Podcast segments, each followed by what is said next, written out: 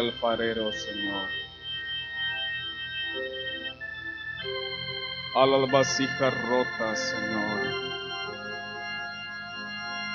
Moldeas el barro, Señor. La vuelves a hacer porque en ti está el crear algo de la nada, Señor. Moldéanos, Señor, oh alfarero celestial, que seamos moldeables a ti, Señor. Por amor a tu nombre, Señor, sigue hablándonos esta noche por tus misericordias, Señor. Te bendecimos, Cristo eterno.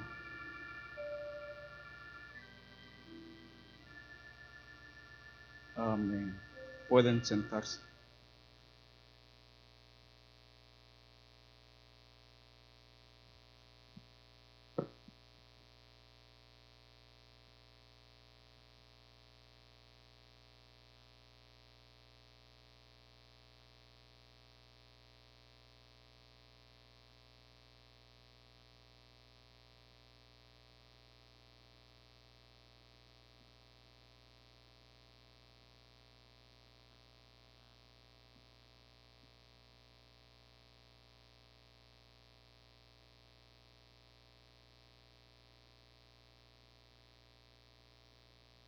Ya puse el cronómetro para que para controlar el tiempo. Verdadero o falso, ¿han escuchado eso? El hierro flota en el agua. ¿Verdadero o falso? Es falso. Pero en, cuando Eliseo dice que hizo flotar el hierro. ¿Es verdadero o es falso? Entonces, Señor, tú lo sabes todo, le dijo Pedro. Solo el Señor sabe la verdad. Él es la verdad, tenemos que acercarnos a la verdad. Porque Él hace algo de la nada. Nosotros decimos, sí, es que así es, así, así está, y así lo he creído desde, desde el principio. Señor, no sé lo que tú quieres hacer. El hierro flota. Si tú quieres que flote, lo va a flotar. ¿Verdadero o falso? Mi esposa y mi hija mayor no están conmigo esta noche. Están indispuestas por si miran de que solo estoy al 50%. Están afectadas de salud, entonces dice, al hermano está a la mitad.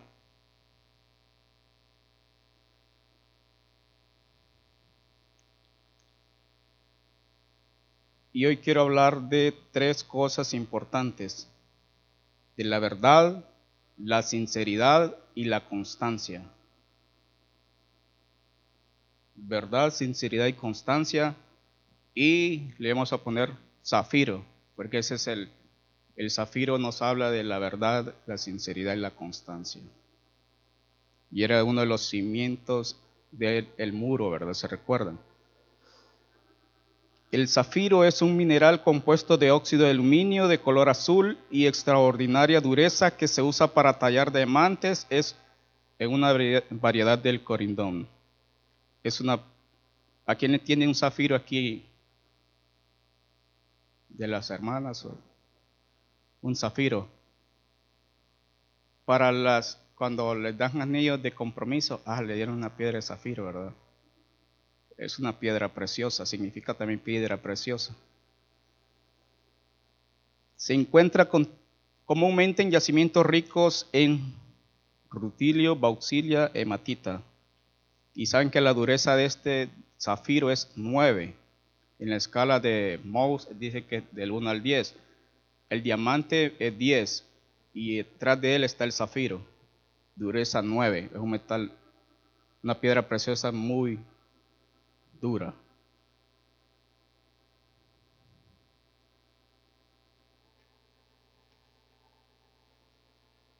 Si conociéramos el zafiro,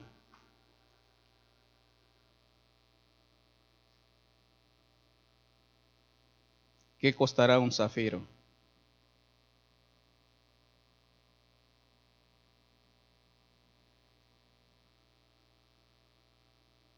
¿Qué cuesta un zafiro? Se encontró una piedra de zafiro que costaba 100 millones de dólares.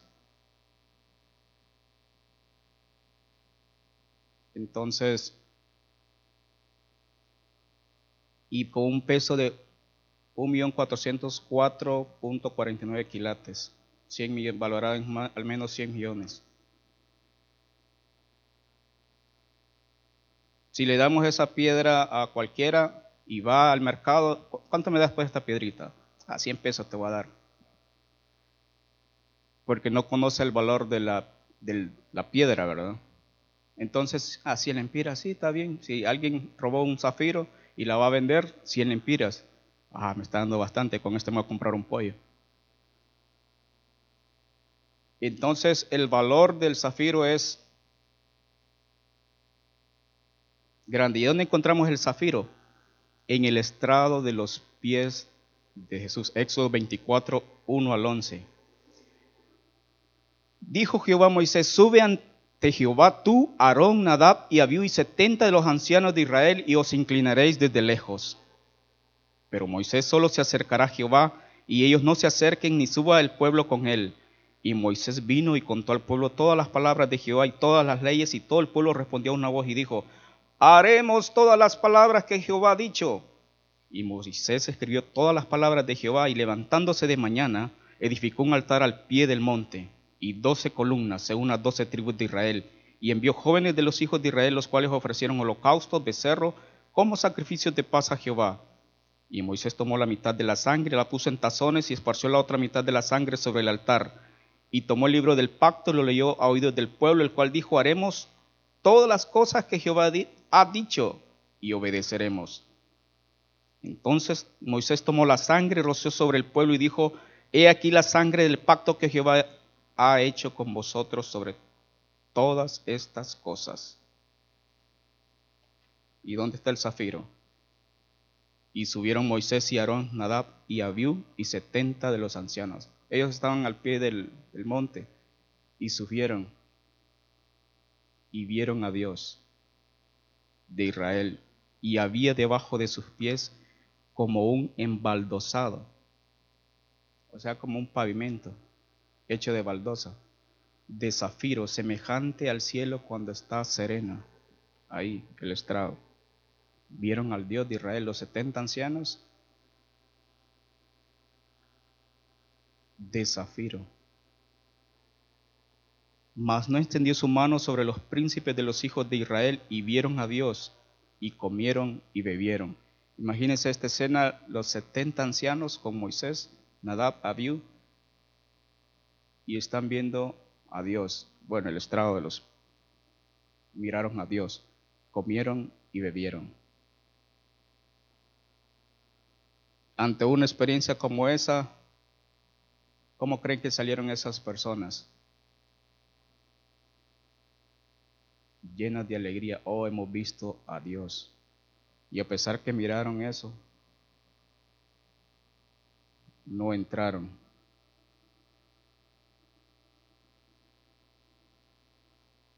Ezequiel 1.26 dice, y sobre la expansión que había sobre sus cabezas se veía la figura de un trono que parecía de piedra de zafiro, y sobre la figura del trono había una semejanza que parecía de hombre sentado sobre él. Encima de los querubines había una figura de trono, piedra de zafiro. Entonces cuando hablamos del zafiro en la Biblia miramos que nos habla de la gloria de Dios. Andar una piedra zafiro, wow hermano, andar algo, una piedra preciosa. Ezequiel 10.1 dice, y miré aquí en la expansión que había sobre la cabeza de los querubines como una piedra de zafiro que parecía como semejanza de un trono que se mostró sobre ellos. Entonces el zafiro estaba ahí en el trono, el estrado de los pies.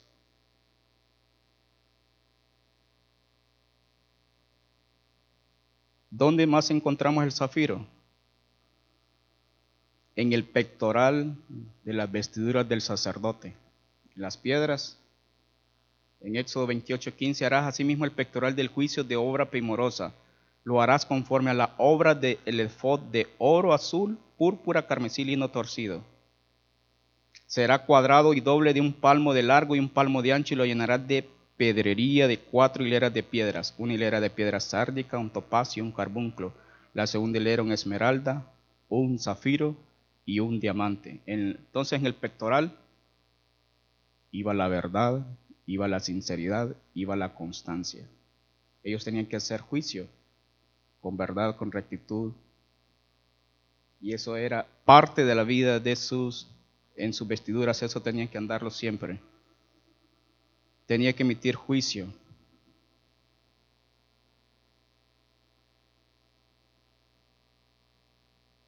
También el zafiro nos habla también en cantares, cuando la esposa se refiere al esposo.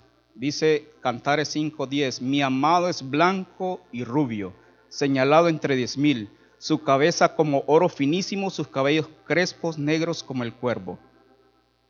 El 14, sus manos como anillos de oro engastados de jacintos, su cuerpo como claro marfil cubierto de zafiro. Resplandeciente, o sea, la verdad, porque Él es la verdad. La sinceridad y la constancia. También la esposa está fundamentada sobre Zafir. Isaías 54, 6. Porque como mujer abandonada y triste de espíritu te llamó Jehová y como a la esposa de la juventud que es repudiada dijo el Dios tuyo, por un breve momento te abandoné, pero te recogeré con grandes misericordias. El versículo 11, pobrecita, fatigada con tempestad, sin consuelo, he aquí que yo cimentaré tus piedras sobre carbunclo y sobre zafiro te fundaré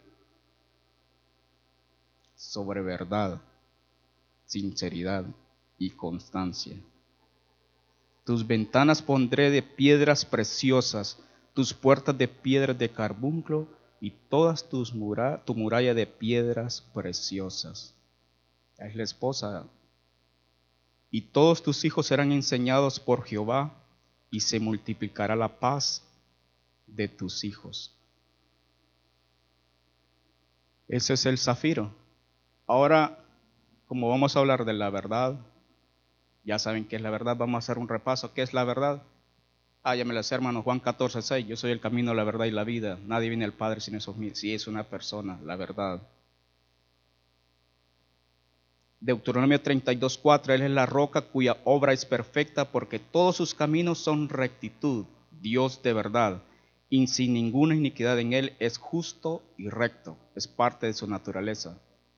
Él es el camino, Él es la verdad.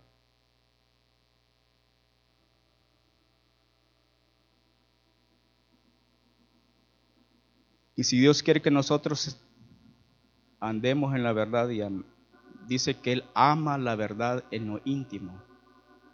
En Salmo 51. Y Él anda buscando hombres y mujeres de verdad, que hablen la verdad cuando Dios le dijo a Moisés, escoge tú entre el pueblo varones de virtud, temerosos de Dios, Éxodo 18, 21, varones de verdad. Y un proverbio dice, y hombres de verdad, ¿quién nos hallará? Y en otro dije, la mujer virtuosa, ¿quién hallará? Los hombres y mujeres de verdad Dios está buscando. Que aborrezcan la avaricia y ponlo sobre el pueblo por jefes de millares de centenas, de cincuenta y de diez. ¿Cómo debe estar la verdad en nosotros? Nunca se aparten de ti la misericordia y la verdad, átalas a tu cuello. Escríbeles en la tabla de tu corazón, porque de la abundancia del corazón habla la boca. Si nosotros queremos decir la verdad, tenemos que tener nuestro corazón lleno de su palabra, de la verdad, morando en nuestras vidas, porque de todo lo que está en nuestro corazón vamos a hablar. Y si hay mentira, Bienaventurados los de limpio corazón, porque ellos verán a Dios. Entonces nuestro corazón estará limpio, pero va a hablar verdades, porque Él es la verdad. Muchos hombres proclaman cada uno su propia bondad, pero hombre de verdad, ¿quién no hallará? Proverbios 26. Y hay otro versículo que dice, y conoceréis la verdad, y la verdad os hará libre. Entonces encontramos el zafiro, un hombre le dice al, tenía una piedra. No había que comer en ese entonces. Tengo esta piedra, le voy a dar a este muchacho que me la vaya a vender allá. Andaba a cotizarla, ofrecerle en el mercado y puedo ofrecerle al mercado, pero no te bajes que no te den tanto.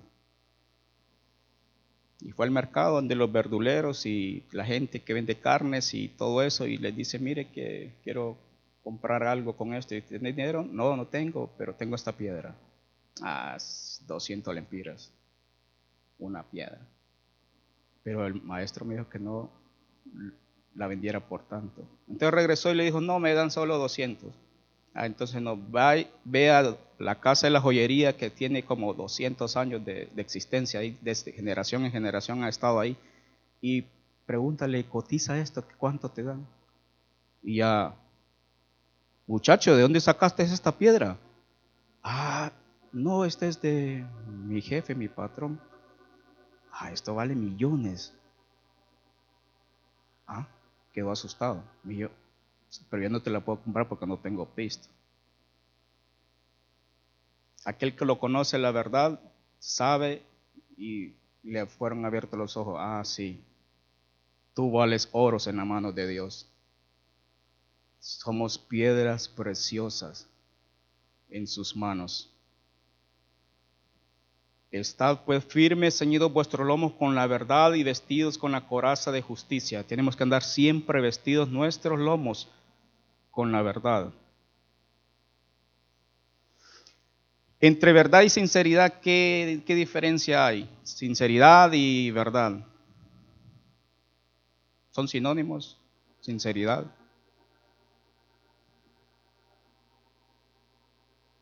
Es que yo estoy sincero, yo estoy sinceramente, pero equivocado. La sinceridad dice que es la cualidad de obrar y expresarse con verdad.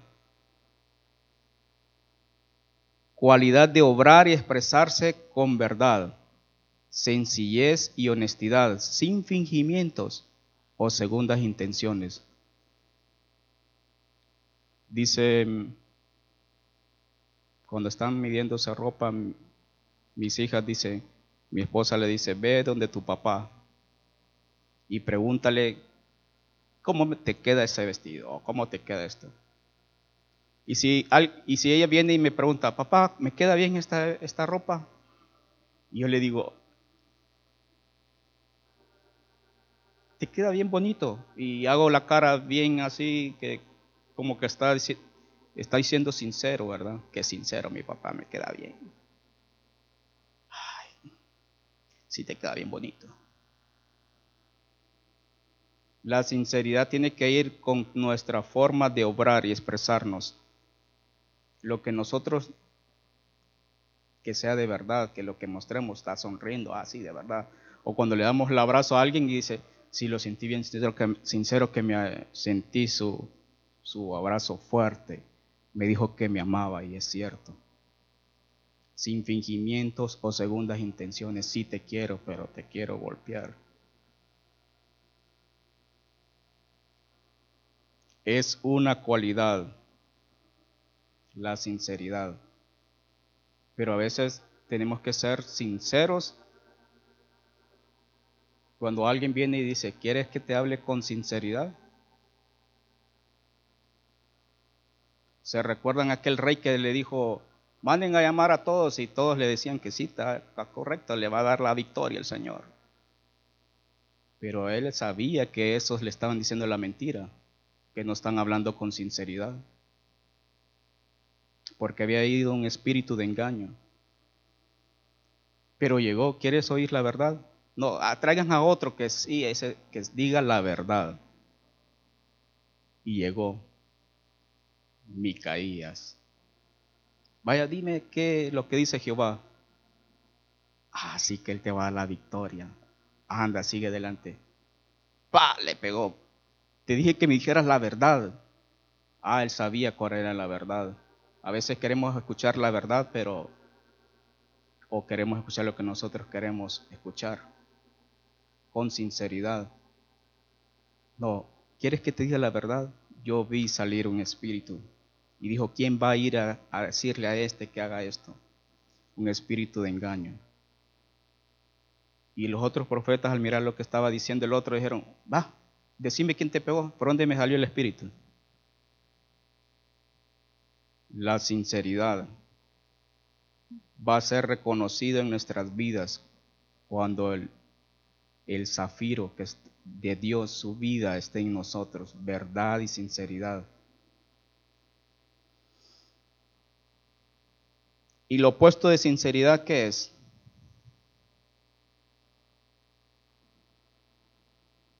El engaño.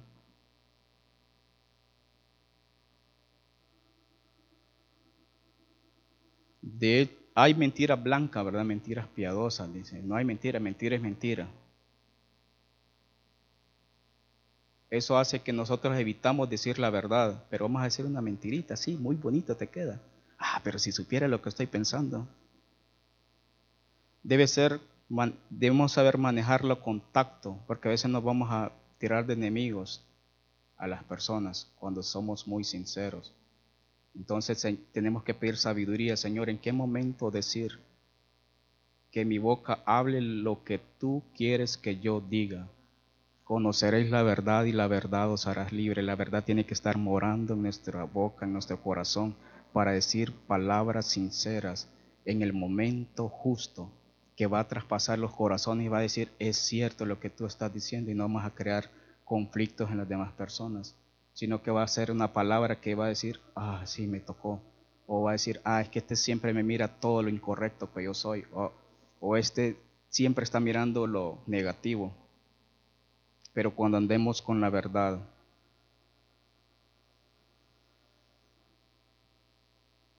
Mis razones declararán la rectitud de mi corazón y los que saben mis labios lo hablarán con sinceridad. Job 33.3.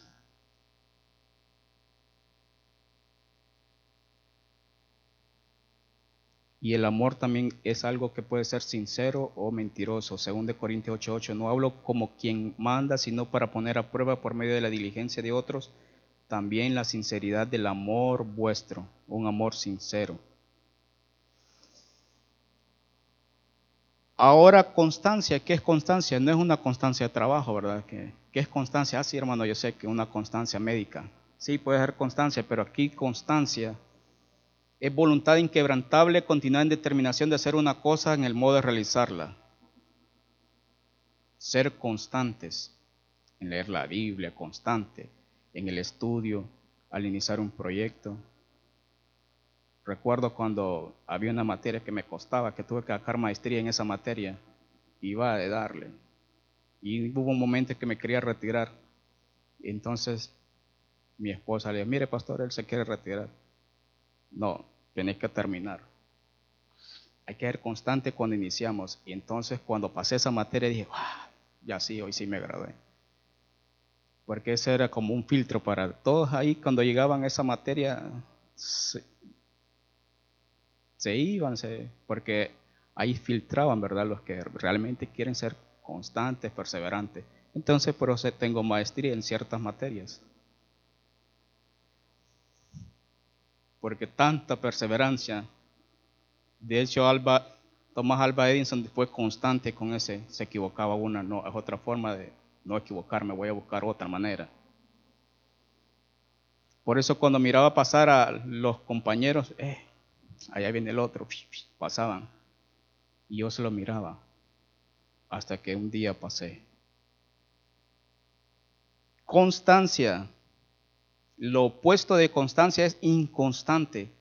Cuando miramos el inconstante, el hombre de doble ánimo es inconstante en todos sus caminos. Hoy dice sí, mañana va a decir no, pasado mañana, bueno, tal vez. Constancia significa perseverante, de un solo, una sola palabra. No ser de doble ánimo. Santiago 1.8, el hombre de doble ánimo es inconstante en todos sus caminos y eso no le gusta al Señor. Dice que el, el hombre que pone su mano en el arado y mira atrás, ah, no, ya no. Es que esta vida cristiana qué difícil, ¿verdad? El hombre, ninguno que poniendo su mano en el arado mira hacia atrás es acto para el reino de Dios. Dios necesita gente constante y decidida. Lucas 9:62. Acercaos a Dios y Él se acercará a vosotros. Pecadores, limpiad las manos y vosotros los de doble ánimo, purificad vuestros corazones. ¿Cómo nuestro doble ánimo va a ser quitado? Purificando nuestros corazones, porque ahí va a estar la verdad morando. Purificad vuestros corazones, porque yo quiero amar lo que Él ama y yo lo voy a seguir. Necesitamos la verdad, la sinceridad y la constancia.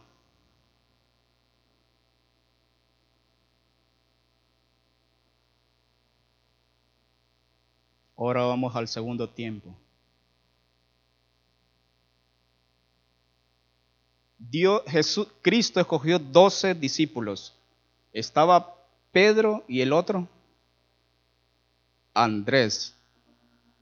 Como el zafiro es cada piedra es un nombre de un apóstol, el segundo, segunda piedra es Andrés. Y Andrés es viril, fuerte y ganador. De hecho, el zafiro tiene dureza nueve. Imagínense, Andrés significa viril, fuerte y ganador. Y Andrés era el hermano de Pedro. Es un nombre de origen griego, puede entenderse su significado como un hombre de poder increíble, viril, fuerte, ganador. En mujer se llama como Andrea, ¿verdad? Alguien, Andrea es Andrés. Tenía un hermanito que se llamaba Pedrito. ¿Y dónde vivían ellos? Ellos eran de Bexaida, la ciudad de Andrés y Pedro, Juan 1:44.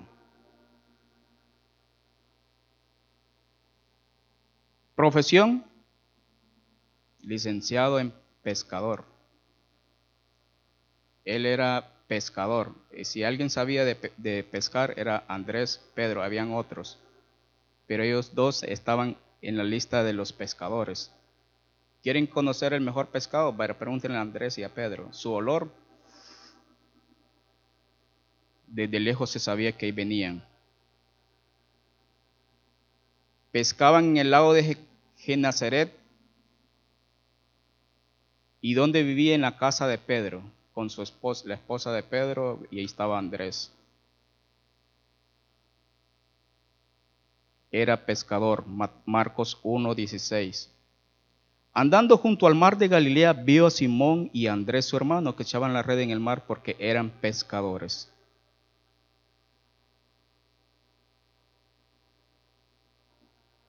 Pero Andrés tenía un corazón de por el Señor. Cuando llegó Juan el Bautista, él estaba ahí, escuchando a Juan. Era un discípulo de Juan, Juan 1.35. El siguiente día otra vez estaba Juan y dos de sus discípulos. Y mirando a Jesús que andaba por ahí, dijo, He aquí el Cordero de Dios, les dijo a estos dos discípulos. Lo oyeron hablar los dos discípulos y empezaron a seguir a Jesús. La verdad, la sinceridad la constancia, un hombre muy sincero, bien de carácter fuerte, pero a él le decían, he aquí el Cordero de Dios. Le estaba creyendo a Juan, ¿verdad? No, pero yo te quiero seguir a ti. Si yo conozco la verdad, yo la voy a seguir. Y estaba dispuesto a dejar todo y decir, no, voy a seguir al Maestro. Volviendo a Jesús y viendo que le seguían, le dijo, ¿qué buscáis? Ellos le dijeron, Rabí, que traducido es Maestro, ¿dónde moras? ¿O dónde vives? Él les dijo, venid y ved. Fueron y vieron de dónde moraba y se quedaron con él aquel día, porque era como la hora décima. ¿Qué horas son? ¿La décima?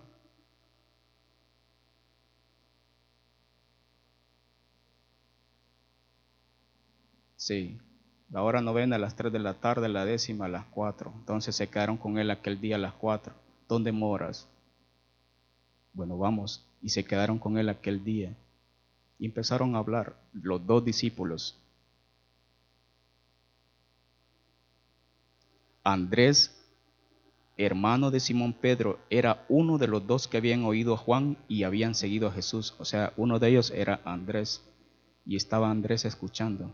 Un hombre fuerte, un hombre de carácter muy fuerte, viril y, y ganador, que él buscaba siempre ir con los ganadores. Dijo, no, yo voy a escucharlo. Y empezó a escucharlo. ¿Qué habría hablado Jesús en ese momento a Andrés que dijo, yo le voy a hablar a mi hermano, porque él vivía con Pedro? dice que este halló primero a su hermano Simón y le dijo, hemos hallado al Mesías. ¿Qué descubrió Andrés en ese encuentro con Jesús? Descubrió al Mesías. Nadie le dijo, él le dijo, he aquí el Cordero de Dios.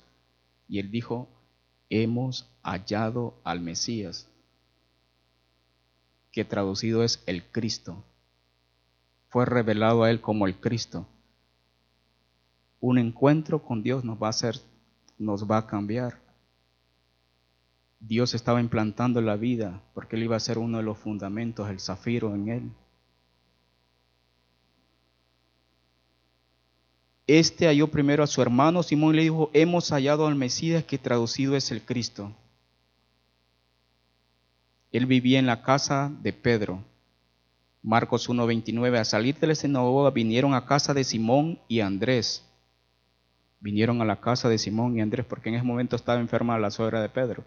Entonces, en una casa estaba la suegra, estaba la esposa, la hija, y estaba Pedro, y estaba el cuñado, el hermano. Ha de ser una casa grande. Y se iban los dos y eran pescadores.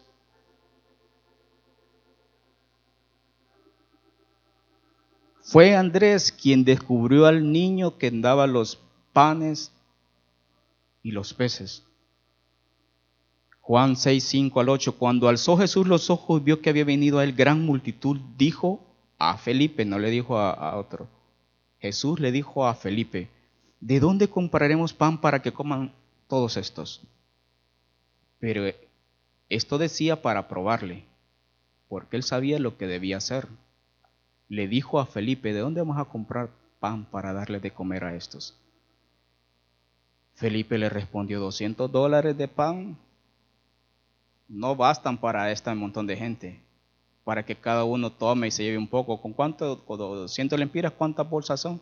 Cuatro bolsitas o seis bolsas. No, no va. Uno de los discípulos, Andrés, hermano de Simón, Pedro le dijo, aquí está un muchacho que tiene cinco panes de cebada y dos pececillos, más ¿Qué es esto para tantos? ¿Verdadero o falso? Aquí está este muchacho, tiene cinco panes y dos pececillos, pero ¿qué es esto para cinco mil personas? Era sincero. Sinceramente él sabía que no ajustaban cinco panes y dos peces pero él hace flotar el hacha en el agua. Era muy sincero, al ojo humano, muy sincero. Él dijo, no, sí es cierto, pero ah, yo soy contador, yo sé que eso no va a ajustar. Vio uno de los milagros de la provisión divina, Andrés. Él hace algo con la nada que somos. Y él dijo, ah, sí, pero ¿qué es esto para tanto? Pero Señor, en tus manos va a ser mucho. empiecen a repartir, dando gracias al Padre, y empezó y empezó. Se estaban multiplicando los panes y ahí iba Andrés mirando. Él había observado, era muy detallista, observó, ah, aquel trajo comida, se la vamos a quitar.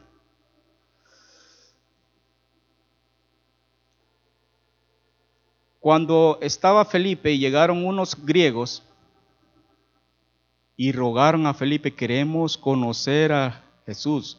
Habían ciertos griegos entre los que, había eh, los que habían subido a adorar a la fiesta en Juan 12, 20.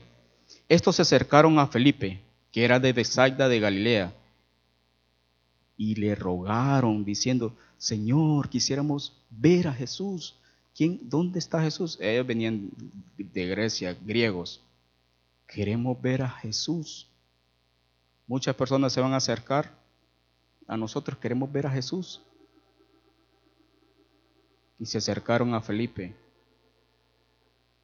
y rogándole, en este tiempo debemos de enseñar y mostrar dónde está Jesús. Pero ¿qué hizo Felipe? Me está rogando y yo qué voy a hacer.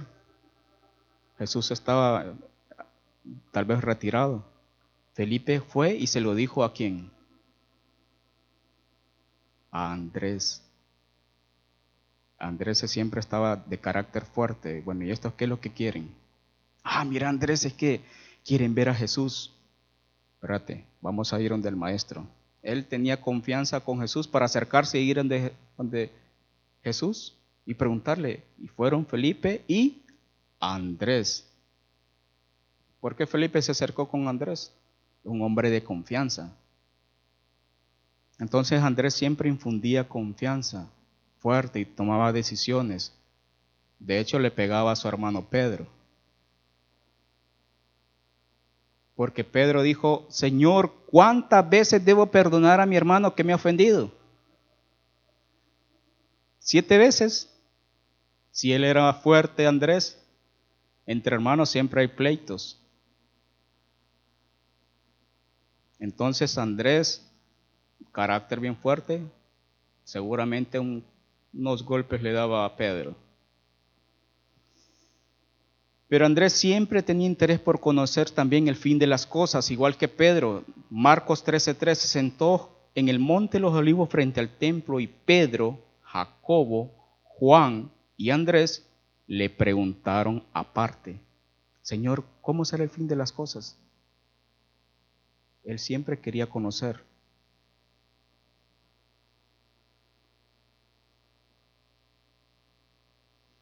Y ofendía a su hermano Pedro, eso se encuentra en Mateo 18, 21. Se le acercó Pedro y le dijo, Señor, ¿cuántas veces perdonaré a mi hermano que peque contra mí?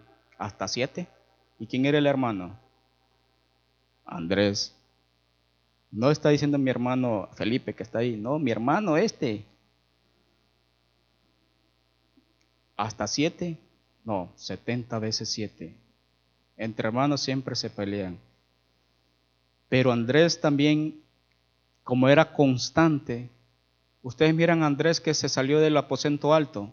Se reunieron 500 personas y estaban en el aposento alto. Ya estoy cansado, dijo Andrés, me voy a tener que retirar. Porque Jesús les dijo, vayan al aposento, estén ahí, esperen la venida del Espíritu Santo. Entrados subieron al aposento alto donde moraban Pedro, Jacobo, Juan, Andrés, Felipe, Tomás, Bartolomé, Mateo, Jacobo, hijo de Alfeo, Simón el celote y Judas, hermano de Jacobo. Hechos 1.13. Ahí estaba Andrés, en el aposento alto. ¿Por qué uno espera?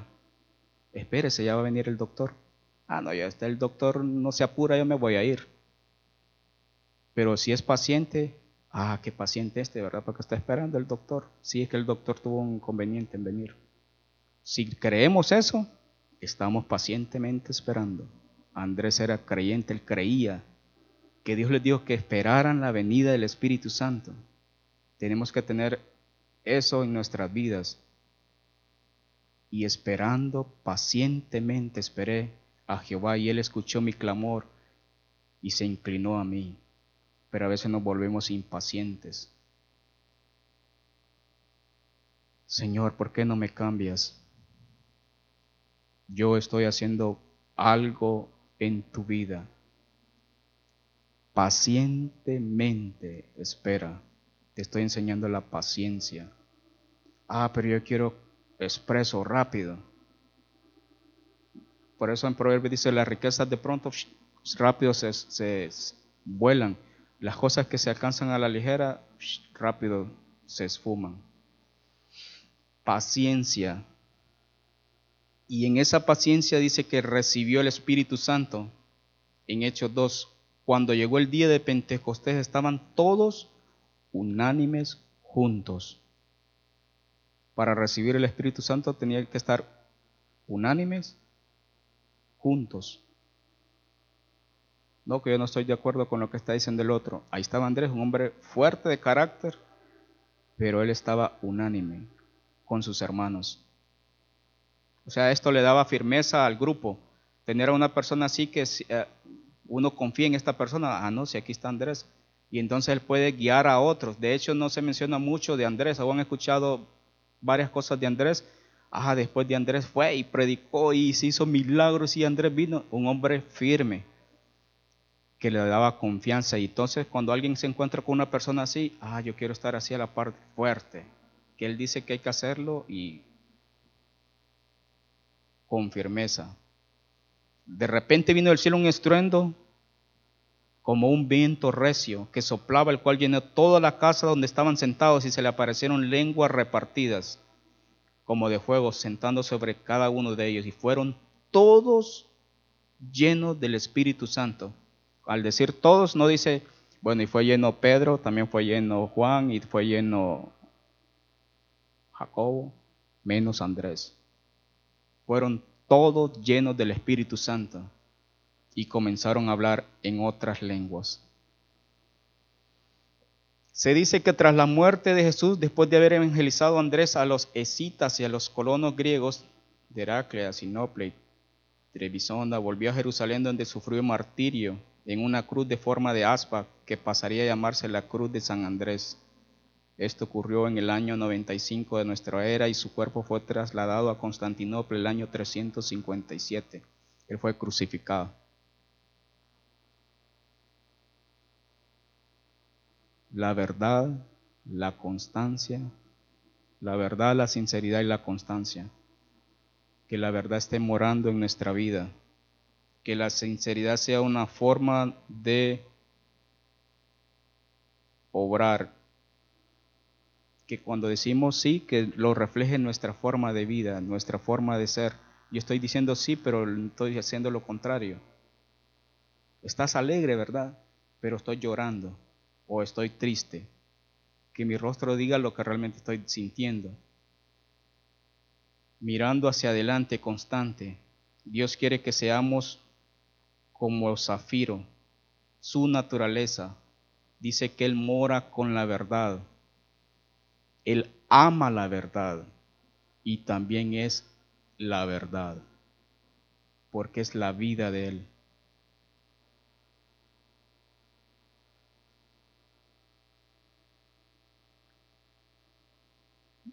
La verdad, la sinceridad y la constancia, el zafiro. Puestos en pie.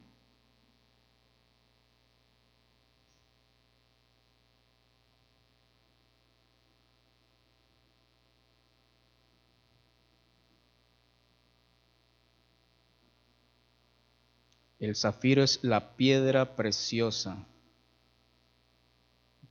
pero depende en las manos de quien esté.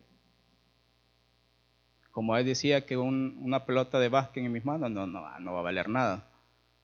Han escuchado eso, ¿verdad? Pero en las manos de Michael Jordan puede ser un campeonato o en las manos de un jugador nuevo que yo no conozco, famoso, vale un campeonato.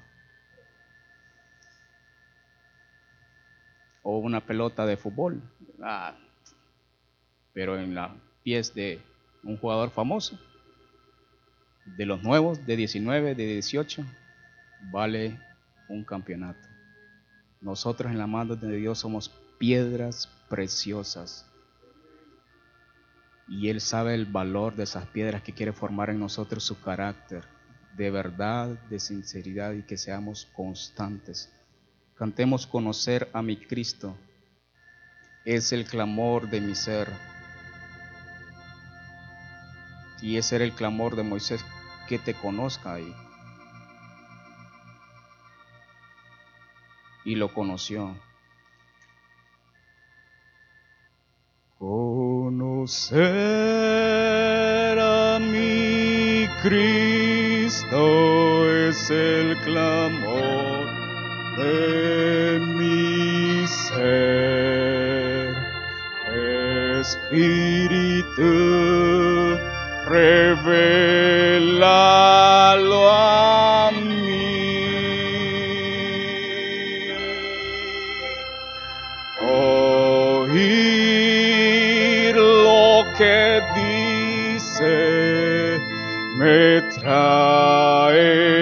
salud. Conocerlo a él nada más. Conocer a mi Cristo es el clamor en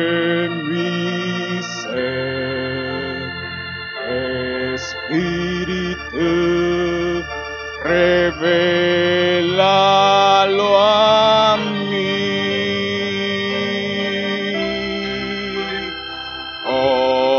Oír lo que dice me trae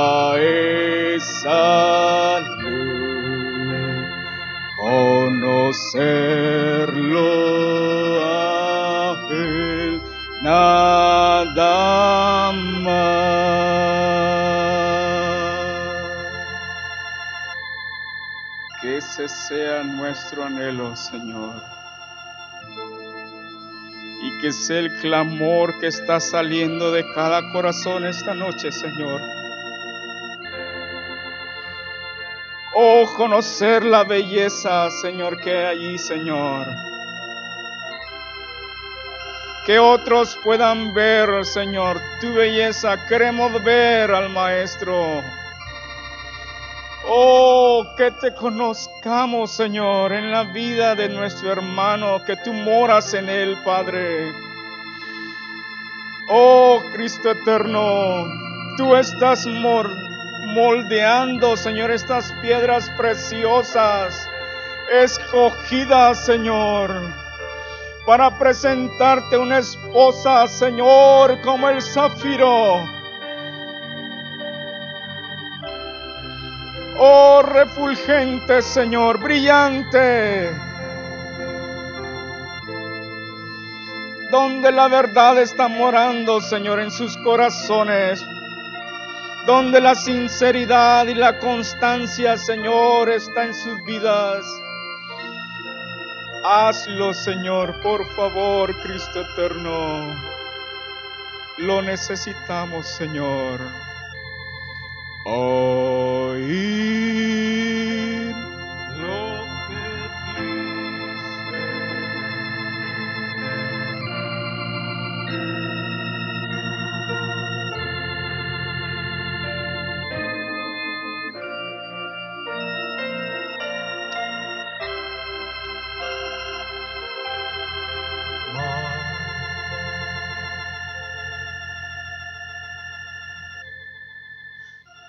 tuve un encuentro con un joven ahí, Larash. Siéntense un momentito. Y yo le dije,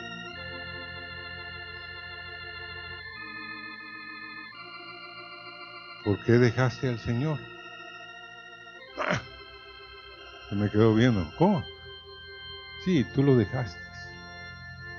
Veniste del pueblo siendo un cristiano. Tu papá es un hijo de Dios, tu mamá. Los testimonios, me dijo. Andaba bien, me dijo. Pero hubo unos conflictos en la iglesia tremendos. Porque el apóstol me dijo, cometió ciertas cosas que afectaron la vida de muchos. Y él nunca quiso aceptar sus errores.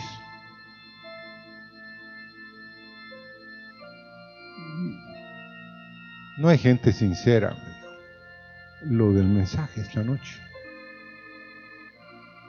Yo, dije, yo le dije, mira, aunque todo mundo sea insincero,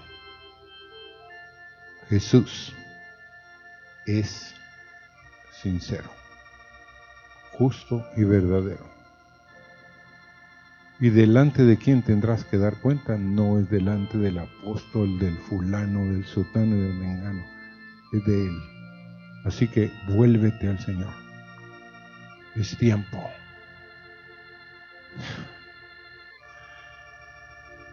Bueno, gracias. Pero usted me conocía, primera vez en mi vida que te vi, pero Dios te conoce. Que yo te conozca, se me va a olvidar cómo te llamas y el rostro, pero Dios no. Hermanos, así debemos de vivir. Dios me conoce, sabe dónde ando. Amén. Y sí es un es bueno que oigamos el mensaje. Como zafiro te fundaré. Imagínense. Te pondré en un sitio de honor. Si tú quieres ser un zafiro, yo te voy a hacer un zafiro.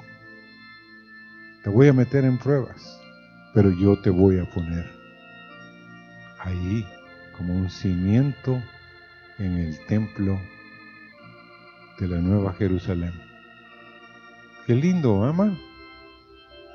Porque si Él lo puede hacer y lo quiere hacer. Y que Dios los bendiga. Y solo tengo tres anuncios. Uno es que el sábado vamos a comer aquí los que leyeron la Biblia en el 2020. Amén. Si usted no puede venir por A, por B o por C, avísenos. Pero la cena va a estar buenísima. Yo voy a venir, no voy a almorzar. Quiero comer, hermano. Amén. Y quiero comer esto también. Y César Gutiérrez está profundamente agradecido con ustedes. Dijo, qué sabio es Dios. ¿Qué hubiera hecho yo si mi madre me la hubiera llevado a Tegucigalpa y ella muere? ¿Qué hubiera hecho? En cambio aquí, ustedes lo facilitaron todo. Ustedes me hicieron sentir lo que siempre mi mamá me dijo. Ellos son un pueblo especial. Me aman. Yo sentí el amor de ustedes, dijo César. Qué bien, hermano. Amén. No son solo palabras. No, Él está muy agradecido. Gloria a Dios. Y sigamos orando por Él, que Él conozca al Señor. Otro es, la semana entrante, anúncienle a los de, los de las reuniones de hogar que vamos a empezar con el curso de Daniel y, Apocalipsis. Hermanos, está buenísimo. Yo ya llevo ocho, siete lecciones. Quiero empezar en la ocho. Son, pero, ¿son cuántas? Ocho. Ya, me falta una entonces. Pero hermanos, está buenísimo y va a ser de mucha bendición. Jueves, es que miren, si lo hacemos el domingo tenemos un conflicto. No lo podemos proyectar. Entonces los que se quedan en casa, pues no lo van a ver, porque no lo vamos a proyectar. De una vez los hermanos, porque no tenemos todavía todo el permiso para hacerlo, para que todos se metan a la página. ¿Me entienden el punto?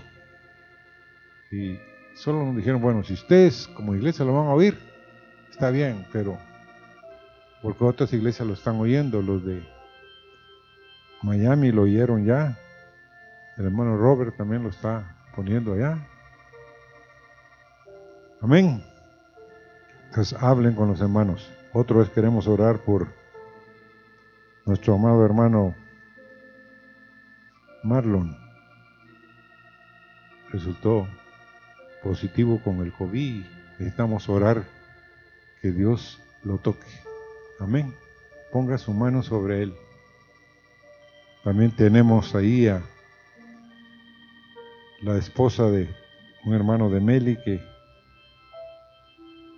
es parte de una familia que vive en Puerto Barrio y ella se había venido a Puerto Barrios y Ahorita tiene el 70% de los pulmones tomados.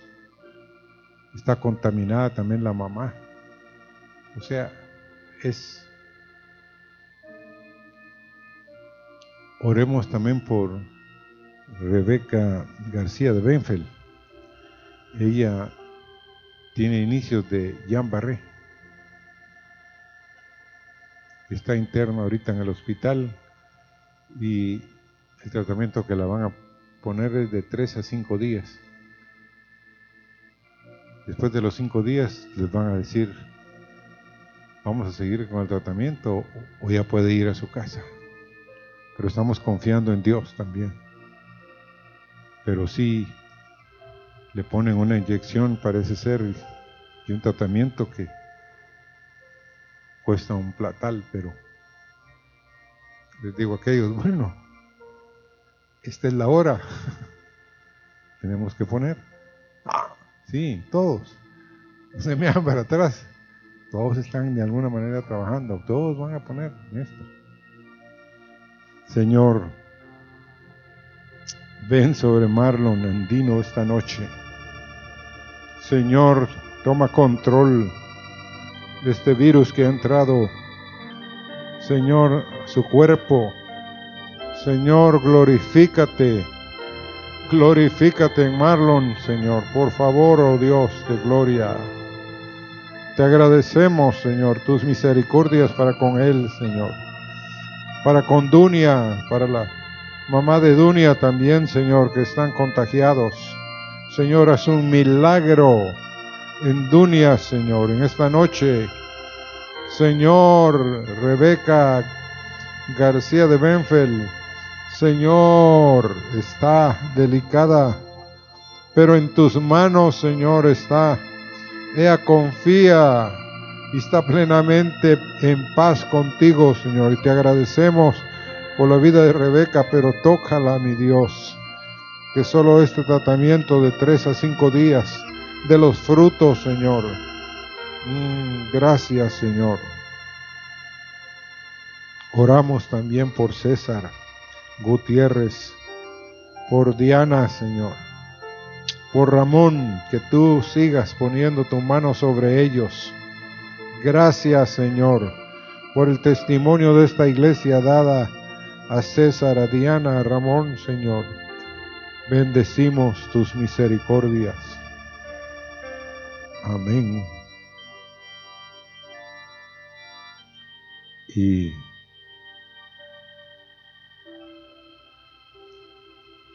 gracias a Dios en esta hora.